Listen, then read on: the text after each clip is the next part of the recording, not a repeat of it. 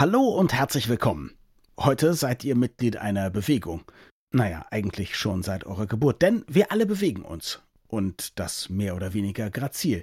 Trotzdem, jeder, der laufen kann oder Fahrrad fahren oder irgendeine andere der Bewegungen, die wir für ganz alltäglich halten, vollbringt ein kleines Wunder. Eine Rolle dabei spielen unsere Muskeln. Aber wie das Gehirn lernt, diese vielen Muskeln anzusteuern, das ist und bleibt ein Rätsel. Vermutlich selbst nach dieser Folge. Viel Spaß! Das Gehirn und der Finger. Was in unseren Köpfen und Körpern so vor sich geht. Ein Podcast mit Dr. Magnus Heyer und Daniel Finger. Magnus, wir wollen heute über ein Thema sprechen, zu dem wir eigentlich gar nicht so viel sagen können, oder? Muskeln. Wir sind ja nicht so die Muskelmänner. Nee, genau. Dieses Thema musste ich mir anlesen. Wobei die Leute, bei denen man die Muskeln sieht, die haben ja nur größere Muskeln, oder? Wir haben alle gleich viel, oder irre ich mich? Nein, du irrst dich nicht. Die Anzahl ist gleich. Die Anzahl ist nicht ganz, wird nicht überall gleich angegeben. Die Zählweise ist unterschiedlich. Aber wir haben tatsächlich in der Summe so um die 650 Muskeln im Körper. Ganz große mhm. und ganz, ganz, ganz kleine. Und jetzt wundert mich Folgendes. Es gibt ja Muskeln, die man hat und mit denen man aber eigentlich gar nichts anfangen kann. Also ich kann mit den Ohren wackeln. So, ich wackel jetzt mit den Ohren. Jahrelang habe ich das machen wollen, aber ich hatte den Muskel dazu quasi nicht identifiziert. Ich konnte den nicht ansteuern und habe mir immer vorgestellt, wie das wäre, mit, mit den Ohren zu wackeln. Und irgendwann begann es so mit einem zaghaften Zucken und dann ging es tatsächlich. Ich konnte plötzlich mit den Ohren wackeln und seitdem kann ich es. Ich habe es da noch ein bisschen ausgebaut mit diesem Trick, eine Augenbraue verführerisch hochzuziehen oder skeptisch hochzuziehen. Hat es bis jetzt nicht geklappt. Wobei ich sagen muss, ich habe auch nicht mehr so viel Zeit wie in der Zeit, als ich das Ohrenwackeln gelernt habe. Also wie kann das sein, dass ich Muskeln im Körper habe, die irgendwie da sind, die, also wenn ich der Marionettenspieler sind, dann sind die nicht mit meinem kleinen Holzkreuz verbunden, aber durch irgendeine merkwürdige mentale Arbeit kann ich sie mir erschließen. Ja, und es gibt nicht nur den Ohrwackelmuskel, der wahrscheinlich irgendwie anders heißt, oder den, der die Augenbrauen hebt. Es gibt auch eine ganze Kette von anderen Muskeln, die wir unterbewusst anspannen oder entspannen. Und es ist dann tatsächlich das Ziel, zum Beispiel von Entspannungstechniken, diese Muskeln zu entspannen, obwohl wir sie nicht bewusst und gezielt ansteuern können. Also wir können die nicht ansteuern, weil wir es nicht trainieren. Wahrscheinlich konnten wir das früher evolutionsgeschichtlich mal und konnten mit den Ohren mhm. wackeln und die Ohren ausrichten auf eine Schallquelle, so wie Katzen das tun, vielleicht. Wir brauchen es nicht mehr, insofern tun wir es nicht mehr, aber die Verbindungen sind noch da, auch wenn sie nicht genutzt werden. Es gibt aber einen Trick. Ich klebe dir eine Elektrode auf den Muskel, sodass, wenn du den Muskel anspannst, die Elektrode das aufnimmt und dann kann ich mhm. das auf einen Computer leiten und dann habe ich meinetwegen einen Ball, der vor einem Tor liegt. Und je angespannter der Muskel ist, desto näher geht der Ball zum Tor. Das ist einfach nur ein Trick, um einen Vorgang, den ich nicht bewusst bemerken kann, per Feedback zu verstehen. Und dann lernst du auf diesem Wege entweder mit den Ohren zu wackeln, indem du versuchst, den Ball immer näher und dann ins Tor zu kriegen, oder du lernst eben die Schultermuskulatur einfach zu entspannen, was du bewusst eben auch nicht kannst einfach zu entspannen, indem du auch wiederum den Ball bewegst, in die richtige Richtung bewegst. Und insofern können wir Muskeln ansteuern, weil die Verbindungen da sind. Wir müssen es aber eben erst lernen, weil das einfach nicht mehr vorgesehen ist in unserem Alltag. Und dann gibt es welche, glaube ich, die sind zwar eigentlich vorgesehen und dann kann man die aber manchmal trotzdem nicht, weil man zum Beispiel so ein ganz fauler Sack ist, der nur vom Computer sitzt. Ich war das über viele Jahre. Und dann bin ich irgendwann mit, ich glaube, Ende 20, knapp 30, in ein Fitnessstudio gegangen. Und dann wollten die mir sagen, dass für bestimmte Übungen, um die Brustmuskeln zu trainieren, ich die Brustmuskeln anspannen muss. Und ich wusste gar nicht, wie das geht. Ich wusste nicht mal, dass ich Brustmuskeln habe. Ich habe alles immer versucht, mit den Armen zu machen. Und es hat eine ganze Weile gedauert, bis ich zum Beispiel wirklich irgendwie eine Bewegung hauptsächlich mit dem Brustmuskel machen konnte. Das aber ist etwas, was jetzt die Evolution noch nicht abgeschafft hat. Das liegt tatsächlich daran, dass ich so total untrainiert das war. Das andere ne? ja auch. Im Prinzip sind die Verbindungen da und im Ach Prinzip so. sind die Hirnzellen da, die diese Muskeln ansteuern. Aber wenn diese Hirnzellen nie benutzt wurden, wenn die Verbindungen nie benutzt wurden, dann verkümmert diese Verbindung und dann verkümmert eben auch der Brustmuskel, weil er nie benutzt wird.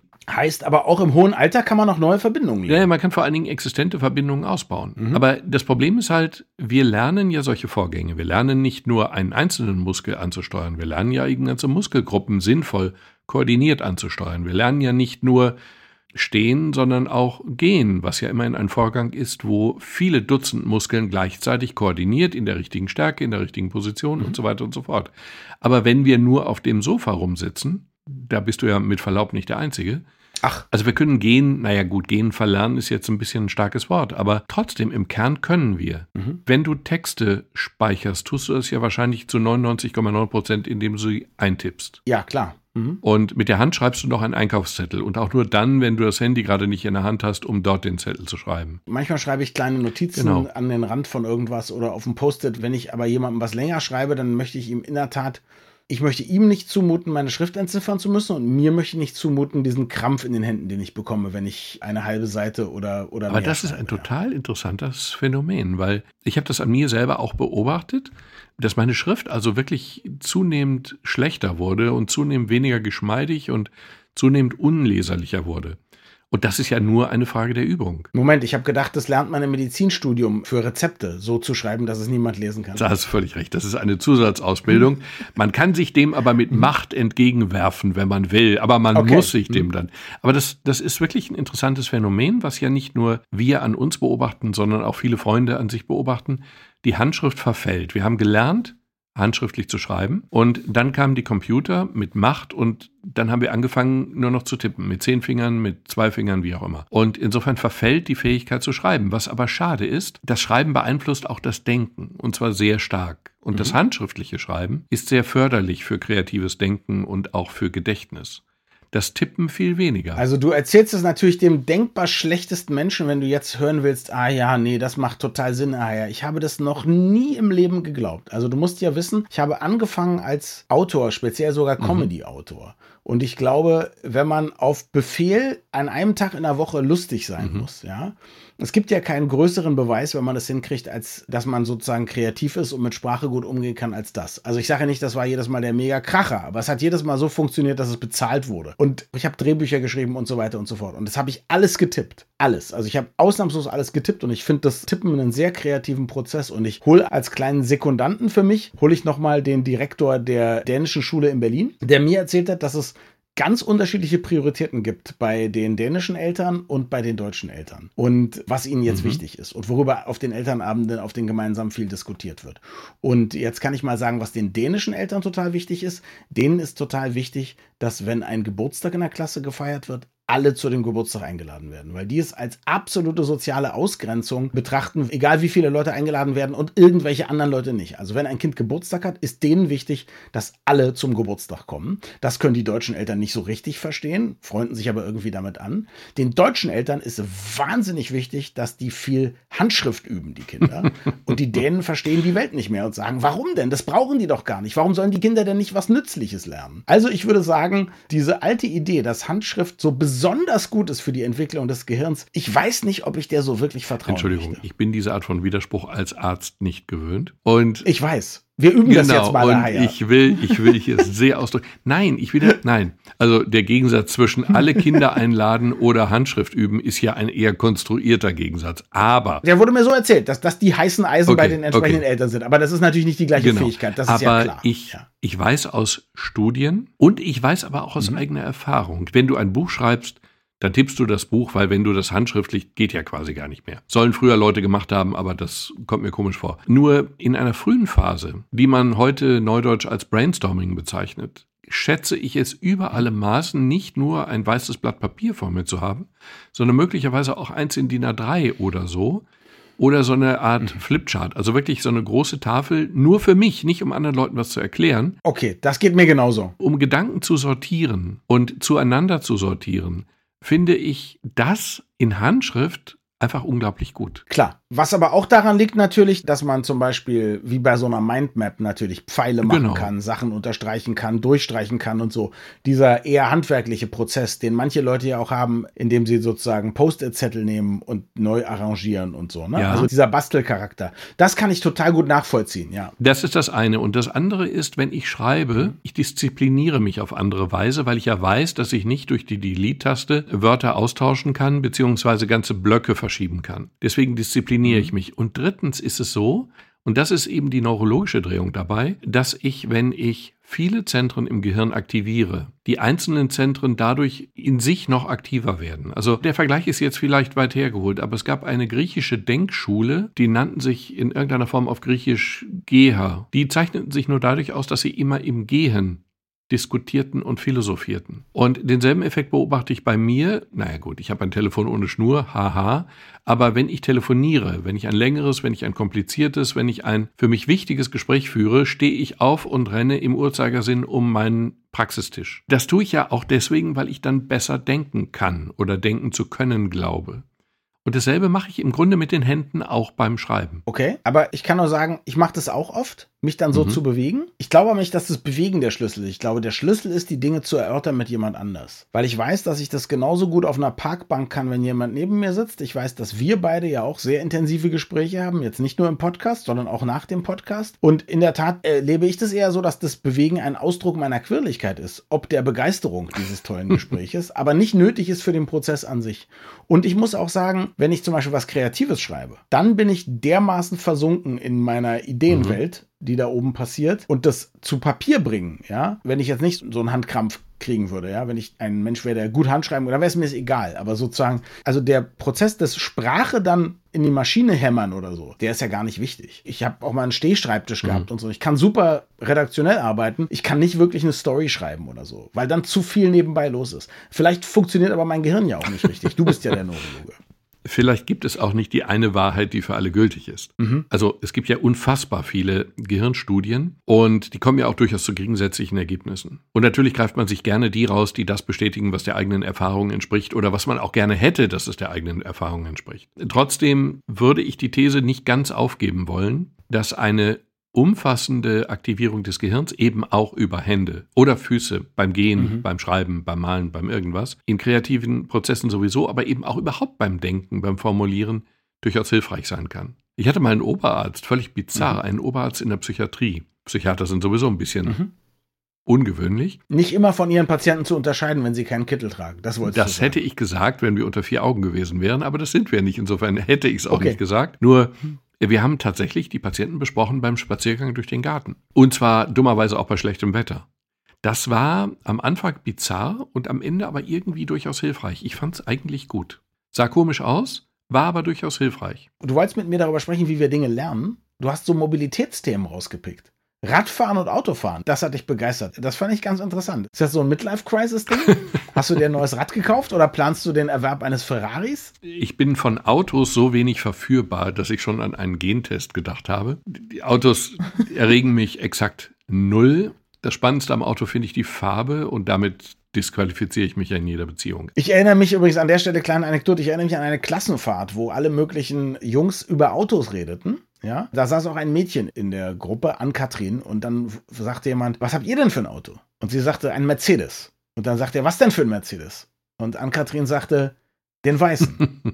das ist dein Level, oder? Das ist ungefähr mein Level. Die mhm. Frage, mhm. wie viel Zylinder mein Auto hat, kann ich nur insofern bestätigend beantworten, als dass ich weiß, dass es Zylinder hat. Wir leben in Klischees und lieben Klischees. Wir waren bei Freunden, wir sprachen über einen unfassbar ärgerlichen Wassereinbruch in meinem Auto innerhalb der Garantiezeit und die Firma wollte es erst nicht übernehmen, war ein Riesenschaden. Und dann erzählte Christiane zwei männlichen Freunden, die uns gegenüber saßen, von diesem Schaden und die guckten so gelangweilt und warteten darauf, dass ich endlich anfange zu reden, damit es wirklich auch ein bisschen hintergründig und sachlich wird, was in dem Fall einfach falsch gewesen wäre. Dann sagte Christiane, an der A-Säule sei das Wasser heruntergelaufen, dann konnte man zwei Gesichter sehen, die plötzlich völlig irritiert sie anguckten, die erkennbar in ihrem Gehirn Schubladen neu sortieren mussten und die ihr jetzt ab diesem Moment zwar überrascht, aber doch interessiert zuhörten bei der weiteren, ja. weiteren Beschreibung des Wasserwegs in mein Auto hinein. Ja. Ich entspreche nicht dem Klischee. Ich weiß nicht genau, was die A-Säule ist. Sie ist wichtig. Deswegen heißt sie A. Siehst du, und ich weiß auch nicht, was eine A-Säule ist, aber ich stelle mir dieses äh, soziale Phänomen, was du erlebt hast, so vor, wie wenn man essen geht und wenn ich mit einer Frau unterwegs bin und ich bestelle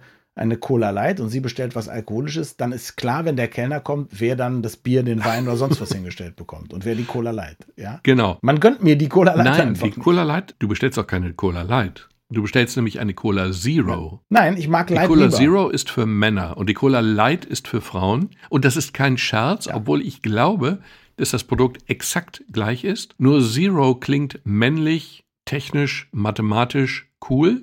Und Light klingt eben mhm. weiblich, zart. So haben sich das die Marketingstrategen aus Atlanta in der Tat gedacht und es geht auch in der Regel auf. Aber ich habe mir vor vielen Jahren, als es nur Light gab, sind unterschiedliche Süßstoffe drin. Okay. Und die Cola Light schmeckt künstlicher. Die hat so einen metallischen Ja, Nachgeschmack, würde unangenehm. ich sagen. Den ich nicht mochte, als ich umgestiegen bin, aber den ich jetzt als extrem viel erfrischender als alle anderen Beigeschmäcker sozusagen finde. Weswegen ich konsequent Light trinke, wenn ich sie Okay. bekommen kann. Ich darf übrigens noch eine Anekdote hinzufügen, weil sie so schön reinpasst. Ich war mal mit einer Frau vor langer Zeit, ich glaube auf Kreta, und dort liehen wir uns Mofas. Sie hatte einen Motorradführerschein, ich hatte keine Ahnung. Dann erklärte sie mir vorher, wie man ein Mofa startet, schaltet, Gas gibt und bremst. Dann gingen wir zu dem Verleih, dann liehen wir uns zwei Mofas, dann gab er mir meins, gab dann ihr ihres und er erklärte ihr, wie man schaltet, bremst, startet und lenkt. Das war so absurd. Ihre Souveränität bestand darin, mit großen Augen sich erklären zu lassen, wie das Mofa funktioniert und sich hinterher totzulachen. Das war einfach wirklich Mhm. absurd. Für mich war die Einführung allerdings wichtig. Ich hatte sie dann zweimal, aber am Ende hat es dann auch funktioniert. Ich habe ja sehr, sehr viel mit so Programmiererinnen und Programmierern zu tun. Du glaubst gar nicht, wie oft ich erlebt habe, wie Männer, Frauen, die Apps programmieren oder Softwarefirmen besitzen oder so, irgendwelche IT-Dinge erklären wollten. also das war dann schon so, da habe ich also innerlich Bauchkrämpfe gehabt, ja. Aber nun trotzdem zum Fahrradfahren. Also wie lernen wir Fahrradfahren? Ist das was Besonderes oder ist das stellvertretend für alle anderen Dinge, die wir lernen? Naja, es ist zumindest stellvertretend für alle anderen Bewegungsdinge, die wir lernen. Fahrradfahren ist ein unglaublich komplexer Prozess, weil wir ja nicht nur die Muskeln in der richtigen Reihenfolge, in der richtigen Kraft ansteuern müssen, wir müssen dann intuitiv Bewegungen, Ausgleich, Gleichgewichtsausgleichsbewegungen machen, um nicht vom Rad zu fallen. Das müssen wir extrem schnell tun, sonst würden wir vom Rad fallen. Wir können nicht ausrechnen, in welche Richtung wir jetzt lenken, gegensteuern müssten. Und dieser Vorgang, der ja auch wirklich lange, lange dauert. Ich kann mich erinnern, wie schmerzhaft es war, als man mich überredete, von den Stützrädern Abstand zu nehmen, weil ich die einfach praktisch fand und gar keinen Sinn darin sah. Es hat doch auch alles mit den Stützrädern funktioniert. Naja gut, wenn man zu stark um die Kurve ging, dann lag man plötzlich auf dem Boden. Aber ehrlich gesagt, ohne Stützräder lag man ja selbst ohne Kurve auf dem Boden. Eben. Insofern war das total. Ja. Und das Erstaunliche ist, dass diese Prozesse dann irgendwann automatisiert werden. Was heißt da eigentlich irgendwann? Ich kann mich nicht erinnern, dass man mir jede Kleinigkeit, wie zum Beispiel ich Dinge ausbalanciere, erklärt hätte. Also man kriegt natürlich gesagt, ja, du darfst nicht zu langsam werden und so. So ein paar Sachen kriegt man gesagt und halt den Lenker gerade. Aber was du gerade beschrieben hast, das kriegt man ja eben nicht gesagt. Das könnte ja gar keiner verbalisieren. Ich glaube, dass ja auch die Erwachsenen, die Fahrrad fahren, das alles gar nicht ausdrücken könnten. Das ist ja eben nicht so wie hier schaltet man und da kuppelt man. Ganz viel muss doch der Körper sich irgendwie einfach rausfummeln, oder? Genau. Der Körper fummelt sich das raus, so der medizinische Fachausdruck. Der Körper fummelt sich Richtig. ja auch raus, was ja noch komplizierter ist, wie man steht und wie man geht. Ich meine, wenn du mal Kinder beobachtet hast bei dem Versuch zu krabbeln und sich aufzurichten Mhm. Und immer wieder Mhm. umzufallen und sich trotzdem immer wieder aufzurichten, der Körper fummelt sich das zurecht. Und am Ende kann er gehen und dann kann er laufen, dann kann er mit geschlossenen Augen laufen, dann kann er auf einem Bein laufen. Am Ende können wir Seil tanzen Also auf einem Bein laufen halte ich Naja, jetzt für, hüpfen schon. Du meinst hüpfen. Am Ende können wir Dinge, wenn wir es wirklich wollen. Hast du mal auf einem Einrad gesessen? Äh, nicht erfolgreich. Hast du mal auf einem Einrad gesessen? Selbstverständlich. Wie viele Sekunden? Naja, es, mag, es mögen zwei, drei gewesen sein, aber länger war es definitiv nicht. Ja, ich glaube, es, war- ich glaube, es waren ein paar hundert Millisekunden. Ja, genau. Exakt. Genau. Es addiert sich vielleicht zu einer, wenn man Glück hat. Nein, aber das Beeindruckende ist, dass wir diese Vorgänge dann so automatisieren, strukturieren und neu sortieren, dass wir das eben können mit relativ geringen Ressourcen. Weiß man denn, wie dieses Zurechtfummeln, so der Terminus technicus, funktioniert? Also ich weiß es nicht und ich glaube, man weiß es nicht. Man weiß, dass es funktioniert. Mhm. Das gilt ja für alle anderen Bereiche auch. Mhm. Also Radfahren haben wir irgendwann gelernt und tun es jetzt, ohne eine Sekunde drüber nachzudenken, wie wir es tun. Wir tun es. Mhm. Und während wir Radfahren, machen wir viele andere Dinge gleichzeitig. Also ich höre Podcasts, wenn wir Auto fahren. Am Anfang war das total anstrengend und unsere Aufmerksamkeit war nur und ausschließlich dem komplexen Lenk, Schalt, Brems, Gasgebvorgang gewidmet. Mittlerweile machen wir das alles Mhm. nebenher und hören nebenher Radio oder rasieren uns. genau. Oder surfen noch, bestellen was bei Amazon oder gucken Video. Ups.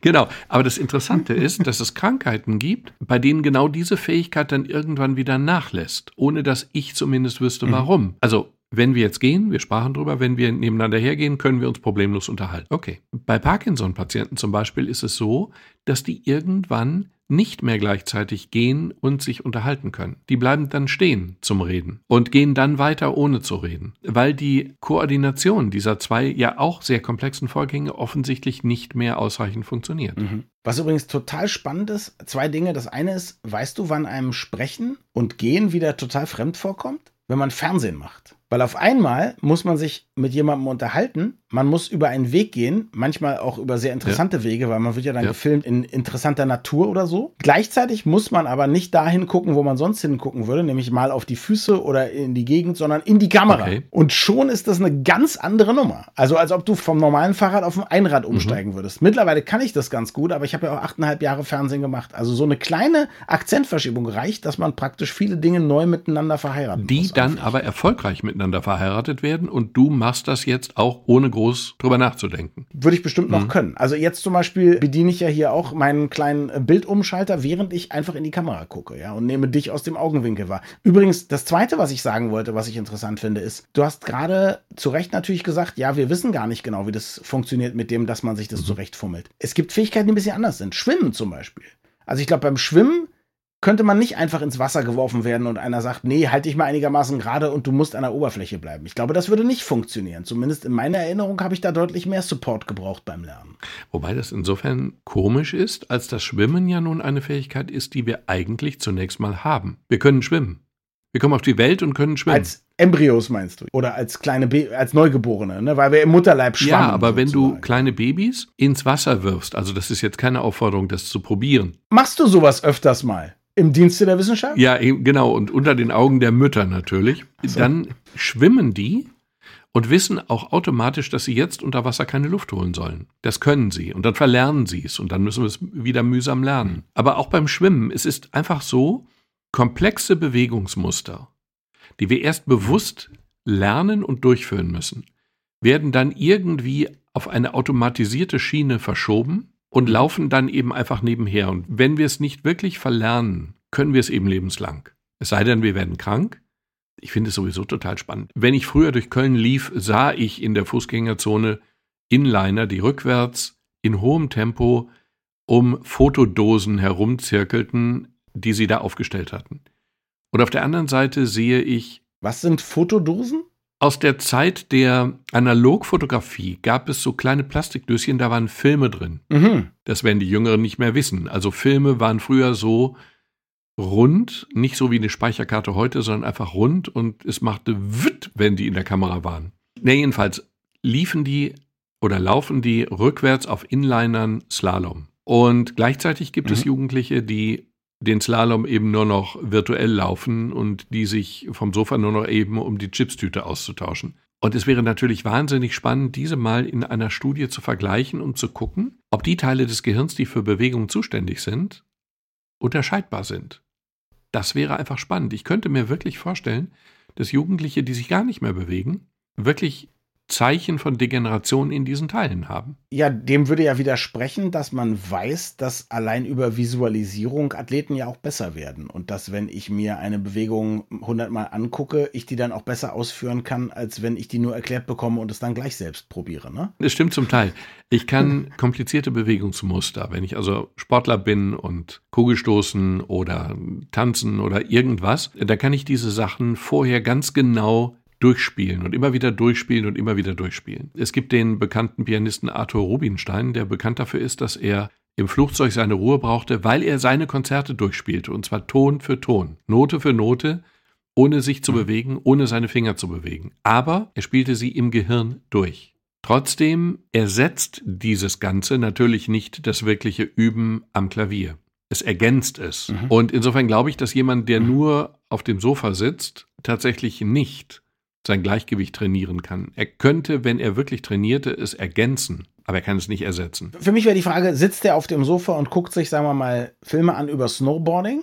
und stellt sich vor, wie er das selber macht. Ja, mhm. könnten ja sogar so Lehrfilme sein. Ich zeige euch mal, wie man den und den Trick macht. Oder sitzt er da einfach und guckt sich in eine Seifenoper an. Ich könnte mir vorstellen, dass es da einen Unterschied gibt. Aber es ist weitere Forschung nötig, heißt es ja. Immer. Ja, aber ich glaube, wenn er Snowboarding guckt, ohne jemals auf einem Snowboard gestanden zu haben, glaube ich, fehlt seinem Gehirn die Grundlage, um diesen Vorgang zu verstehen und zu verbessern. Es fehlt einfach die Basis. Ich glaube, du mhm. kannst keine Sportart trainieren, die du nicht kennst oder kannst. Spannend, würde mich tatsächlich interessieren. Was mich aber jetzt auch interessiert ist, wir beide sind ja nun schon über 29. Ich bin noch mehr über 29 als du. Du bist über 29,5 und nun hast du ja zu Recht beschrieben, wie gut es auch für alle möglichen anderen Hirnareale ist, wenn wir uns körperlich betätigen. Ich unterstelle mal auch, wenn wir Bahnen neu anlegen oder stärker mhm. befahren. Also wenn wir neue auch motorische Fähigkeiten lernen. Das ist ja was, was uns eigentlich bereichert. Gleichzeitig ist es aber so, dass unsere alternden Körper natürlich immer weniger mitmachen. Also hinfallen und sich aufrappeln ist schön, wenn man irgendwie sieben ist.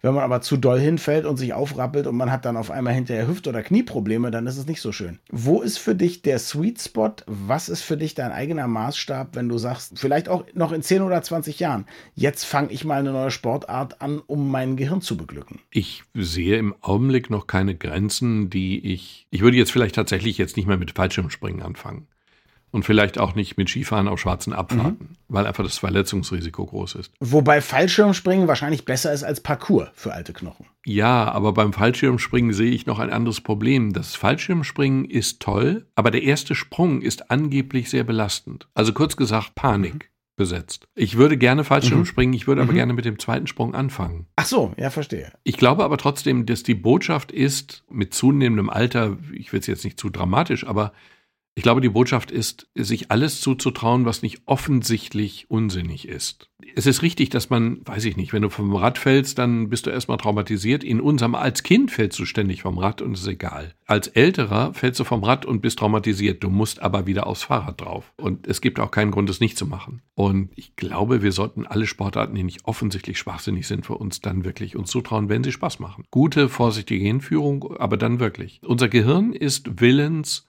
in jedem Alter, in jedem Alter neue Bahnen, Wissensbahnen, Autobahnen im Kopf herzustellen und neue Fähigkeiten zu lernen und komplexe Bewegungsmuster zu automatisieren und dann irgendwo abzulegen und jederzeit abzurufen. Wir können das. Und jetzt raus aus dem Flieger. Danke fürs Zuhören und bis zum nächsten Mal. Wir freuen uns immer über Feedback an mail.gehirnfinger.de.